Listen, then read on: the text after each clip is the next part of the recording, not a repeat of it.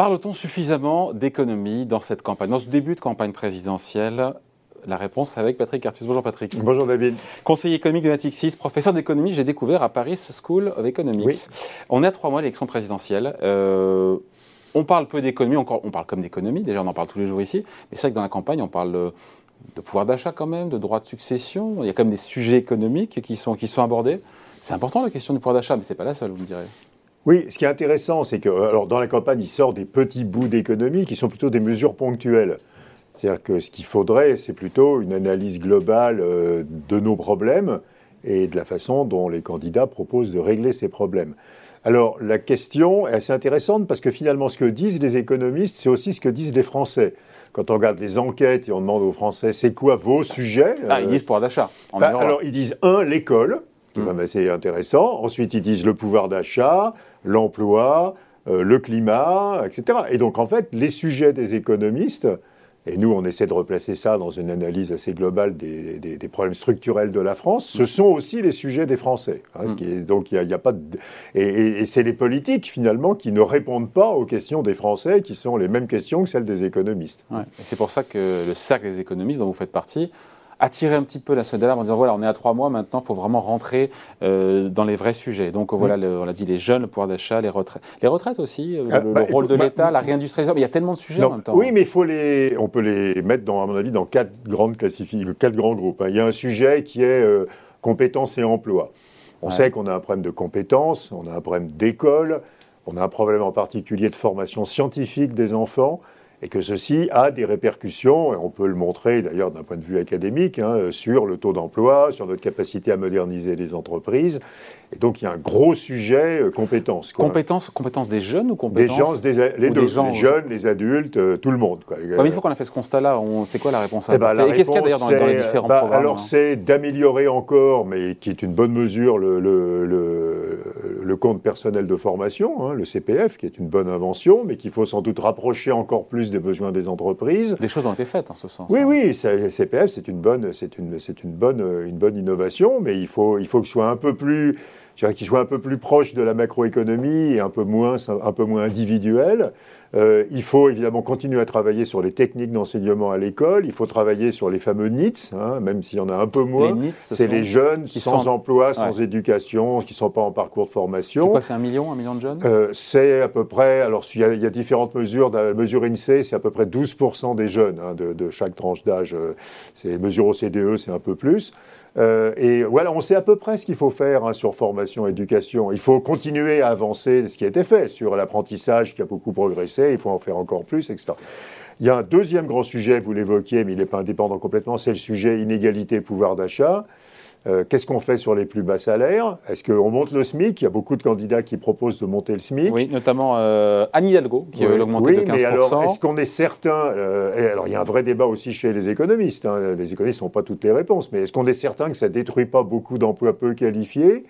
Euh, est-ce qu'on fait autrement qu'en montant le SMIC, par exemple en augmentant la prime d'activité hein, ou en, faisant une grande... Euh, et puis il y a la question des inégalités de patrimoine hein, qui est rentrée aussi dans cette campagne sur évidemment la très forte hausse des cours boursiers, de la valeur des entreprises, de l'immobilier, le débat sur les successions, hein, la taxation des héritages. Donc ça c'est le deuxième grand bloc, quoi, inégalité. Euh, sur le bloc, sur ce bloc-là, encore une fois pouvoir d'achat, quand mm. on voit, je pense à Valérie Pécresse qui a rappelé qu'elle voulait baisser les cotisations sur les salaires entre 2,2 et 2,5 5 SMIC. On en pense quoi de cette mesure Alors, euh, il y, y, y a deux sujets. Il y a les cotisations des employeurs.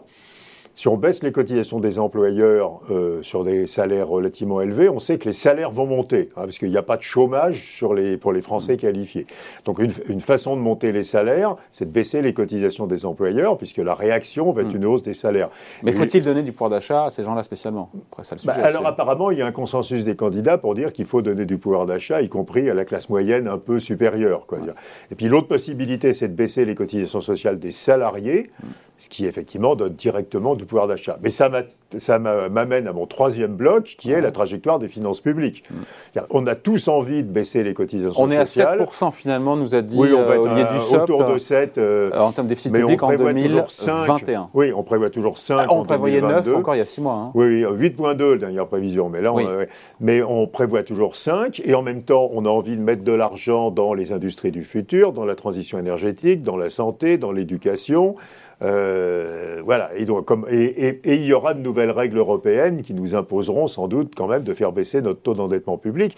Donc on a tous envie de baisser les impôts de production, de baisser les cotisations sociales euh, et de mettre de l'argent dans plein d'endroits, mais on ne peut pas. Donc il faut que les candidats soient... Et, alors sans se réfugier dans... Euh, je, vais trouver 50 milliards de lutte contre la fraude fiscale, parce qu'on sait qu'il y a des efforts déjà très importants qui ont été mm. faits et qu'on ne trouvera pas 50 milliards de lutte. On peut trouver des sous, mais pas 50 milliards. peut-être quelques milliards en grattant bien, mais voilà, c'est pas ça la solution. Non. Il y, a, un vrai sujet finances publiques. Est-ce que l'État est, est capable... Est-ce que l'équation est soluble, encore une fois bah, Est-ce que c'est le sujet parce que, et, donc ça pose aussi la question, quelque part, du cadrage, des cadrages budgétaires, enfin demander aux candidats comment est-ce qu'ils financent. la trajectoire des finances publiques. Donc ils veulent tous baisser les impôts. Alors, il y en a, c'est les cotisations sociales des employeurs, il y en a, c'est les cotisations sociales des salariés, il y en a, c'est les impôts de production, euh, voilà. Euh, il y en a, c'est la suppression des droits de succession. Enfin, il y a, plein, de, plein de choses qui sortent. Ils veulent tous augmenter les dépenses, de façon parfois très légitime, hein, dans la santé, l'éducation, la transition énergétique, la réindustrialisation.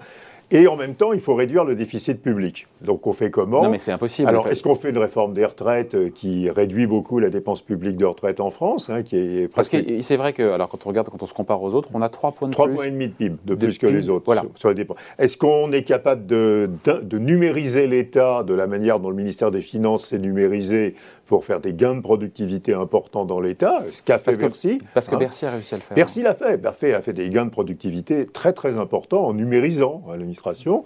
Euh, est-ce qu'on est capable de faire une sélection des dépenses en disant on va dépenser moins là et on, pour mettre l'argent hmm. sur. Mais le moins là, il est où? C'est ça qui m'intéresse en fait. Hein. Bah, le, moins là, il est quand même sur la productivité. Euh, alors on, a du mal à mesurer la productivité de l'État. Quand on essaie de le faire euh, en utilisant les indicateurs disponibles, on trouve que l'État français est entre 7 et 10% moins productif que l'État allemand, par exemple. Hein. Donc on pourrait normalement faire le même service public avec 10% de dépenses en moins. Donc il y a quand même des marges sans doute d'efficacité très grandes. Tout le monde a entendu parler de l'hôpital, enfin, mais il n'y a pas que ça. Et puis alors le quatrième sujet, c'est euh, expliquer aux Français comment on va gérer la transition énergétique, qui est quand même un sujet absolument Combien il faut hein. mettre On sait le chiffre par an pour dans la trajectoire, encore une fois, respecter les... Les engagements de 100 milliards de, 100 milliards d'euros par an d'investissement supplémentaire. 4 points de PIB 4 points, 4 points, du PIB. Tous les ans? Tous les ans pendant 30 ans. Non, mais c'est infaisable. Ah bah, alors, on a, on a, commencé, on ne part pas de zéro. Hein, ah, c'est vrai, on est à combien on Alors, on est sans doute entre 40 et 50. Hein, euh, ah, on a fait comme la moitié du Oui, parce que bah, on met de l'argent dans, euh, déjà dans les énergies. Alors, c'est quoi? C'est des énergies renouvelables. Euh, et bien sûr, le stockage de l'énergie, l'hydrogène hein, en particulier, c'est le réseau électrique, il faut avoir un réseau optimisé et, et pan-européen. Euh, c'est évidemment tout ce qui est isolation des logements, c'est la décarbonation du transport, c'est la décarbonation de l'industrie. Hein. Et tout ça, ça fait quatre, gros points de PIB pendant 30 ans, au niveau mondial, mais en France aussi. Et donc c'est un effort d'investissement gigantesque. Alors la question c'est qui fait cet effort d'investissement? Quelle est la part de l'État? Quelle est la part des entreprises? Comment ça se finance? Si l'État doit faire des choses... La rénovation des logements, ça a une rentabilité très faible. Donc on sait que l'État devra mettre une partie importante de l'argent. Euh, L'État met beaucoup d'argent dans la filière hydrogène, dans le soutien aux constructeurs automobiles, etc. Comment ça se finance? Je veux dire, euh, qui finance ça? Comment? Par quel impôt? Enfin, voilà, donc, Et c'est vrai que sur toutes ces questions, pardon, sur ces quatre points-là, on n'a pas beaucoup voilà. Et il y a le sujet emploi. Hein, On va quand même détruire des tonnes d'emplois dans la transition. Taux de chômage aujourd'hui, en tout cas, taux de chômage, on est à 7%. Oui, d'accord, mais on a devant nous sans doute 150 000 destructions d'emplois dans la filière automobile. Hein, quand on va passer à la voiture. C'est fourchette. 120, le bas de fourchette. Donc, mais en Europe, on parle de 500 à 600. Euh, il y a la question des prix de l'énergie. Hein, euh, qui crée des, inégalités. Alors, ce n'est pas une question macroéconomique, c'est une question d'inégalité. Euh, si, on, si, on, est capable de fabriquer nous-mêmes les énergies renouvelables, ce qui est quand même une contrainte de politique industrielle majeure, c'est qu'il faut fabriquer en France les équipements pour les énergies renouvelables. Ce qui n'est pas le cas aujourd'hui. Ce qui n'est pas du tout le cas. Je pense aux éoliennes. Ben, les éoliennes, les électrolyseurs, les piles à combustible, les smart grids, enfin voilà mais on a des plans pour euh, au moins avoir un peu d'indépendance européenne. Hein. Parce que tant qu'on n'a pas cette bah, indépendance. on va remplacer les importations de pétrole par les importations d'éoliennes, donc on ne va rien gagner. Tandis que si on n'importe plus de pétrole, mais qu'on achète à nous-mêmes les éoliennes, ah, les électrolyseurs, ça, s'appelle une énorme relocalisation. Donc c'est très bon pour l'économie. Donc c'est absolument crucial de savoir si on va simplement substituer des importations d'éoliennes et de piles à combustible et d'électrolyseurs aux importations de pétrole, ou si on va euh, s'acheter à nous-mêmes cette énergie. Elle va être chère, mais si on se l'achète à nous-mêmes, c'est de l'argent qui reste chez nous, quoi, même si c'est cher. Et qu'on peut redistribuer. Et donc c'est un effet redistributif. C'est qu'après, plus on est pauvre, plus on consacre une partie importante de son revenu. On a des chiffres, je crois. Je crois que c'est pour les 20%. Les, 20% en bas, c'est 15% de, du budget. De, de l'énergie. Qui est l'énergie. Et pour les 20% en haut, c'est un peu plus de 5%. Voilà.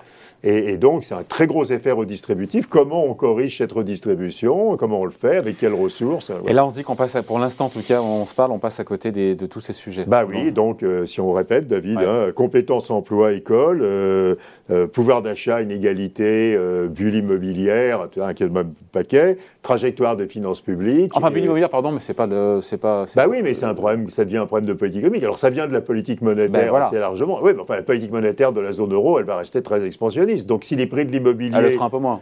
Bah, bah, bah, mais si les prix de l'immobilier augmentent de 7% par an tous les ans, on crée un problème social et économique monstrueux. Et, et, corrige, qu'on corrige comment d'ailleurs bah, euh, et, en plus, c'est un piège à épargne. Il faut comprendre que quand votre épargne, vous l'utilisez à acheter un logement trop cher, vous ne l'utilisez pas à financer une entreprise.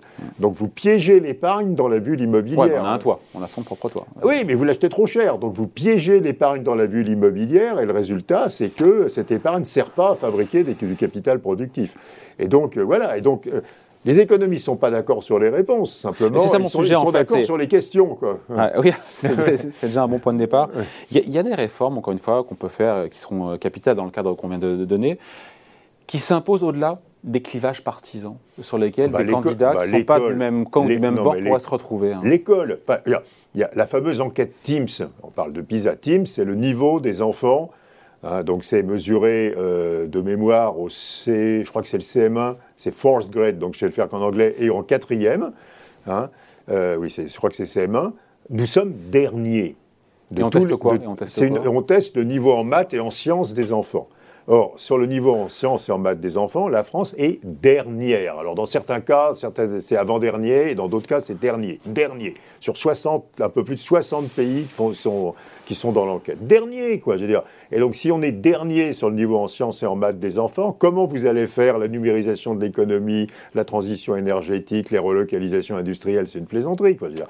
Donc là, bon. Après, il y a les rentes.